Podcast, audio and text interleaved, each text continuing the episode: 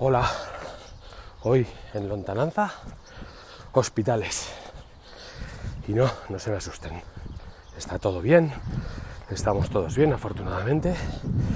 Simplemente es que, bueno, voy regresando a casa de un paseo que me ha llevado hacia, bueno, hasta el regato y tal.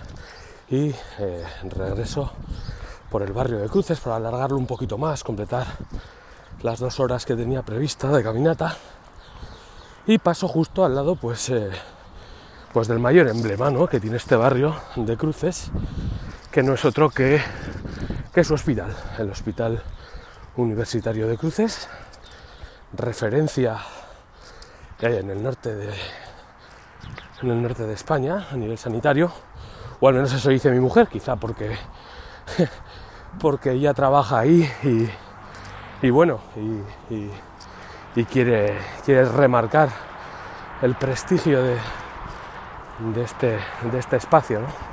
¿no? en realidad yo creo que es así, que es un, es un centro hospitalario de, de prestigio. Eh, y bueno, pues eh, sin más que pasaba por aquí al lado y me ha inspirado, me ha inspirado. Si bien es verdad que me ha inspirado, me ha retrotraído algo que, escribí en, en cienfiebres.com. Si os apetece buscarlo podéis entrar al blog cienfiebres.com y en el buscador em, poner hospitaling, ¿no? Un, título que venía a significar o venía a jugar eh, con el término trainspotting, ¿no? La peli de Danny Boyle o el libro de Irving Wells bueno, pues en este caso era sustituir el transpon, el transporter o el transpotting o lo que sea por, por el hospital y el hospital. Y en ese texto venía a explicar algo que, sí que sigo pensando, experimentando, o llamémoslo X, que es el hecho de lo que me sugiere, lo que me sugiere los hospitales. Eh, antes de nada decir que es un espacio al que por mi eh, consabida y conocida hipocondria, pues eh, no quiero no quiero aparecer ni en pintura. Pero bueno a veces desgraciadamente lo he tenido que hacer para para mí mismo o para acompañar a familiares. Y también afortunadamente he tenido que estar en el hospital pues por ejemplo ante hechos tan felices como en mi caso el nacimiento de mis hijos. El grueso en cualquier caso o la tesis de este de este capítulo dedicado a los hospitales tiene que ver como que son unos espacios ¿cómo decir? efímeros, ¿no? O de, presencias efímeras o de historias eh, temporales de un montón de gente, ¿no? Eh, siempre están, pues eso, ¿no?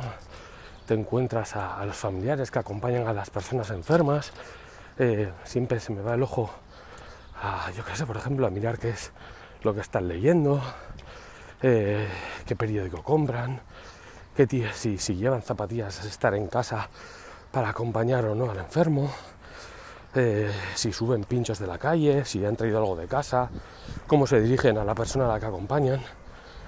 Luego, por supuesto, pues eh, eh, no puedo evitar fijarme también, claro, en, en los propios convalecientes, ¿no? ver cómo lo llevan, qué síntomas te cuentan, qué te cuentan de sus vidas, ¿no? Estoy acordando ahora a un compañero de habitación que tuvo mi padre, que era un granjero de la zona de Carranza, que era un personaje impresionante. Luego te fijas en esa especie de ejército, perdonadme el tono bélico, que quizá inconscientemente parece que venga influenciado por esto del COVID, ¿no? Cuando en la mayor parte de los medios de comunicación se usa de un lenguaje así, casi militarista, para referirse a, para referirse, perdón, a los sanitarios, pero bueno, eh, decía que esa especie de ejército de colorines, ¿no? cuyos uniformes son las batas, ¿no? y te encuentras, o los buzos, ¿no? te encuentras a los que van de blanco, los que van de lila, los que van de verde, los que van de rosa. Es curioso, ¿no? Una especie de parchís en movimiento, ¿no? De sanitarios. Eh, luego me llama la atención como encontrarte una monja, un cura por ahí. Eso es curioso, ¿no? Los niños, cómo reaccionan los niños, cómo sus padres o sus familiares tratan de, de calmarles ante, ante, ante, el nerviosismo ¿no? inherente a la visita de un, de un hospital.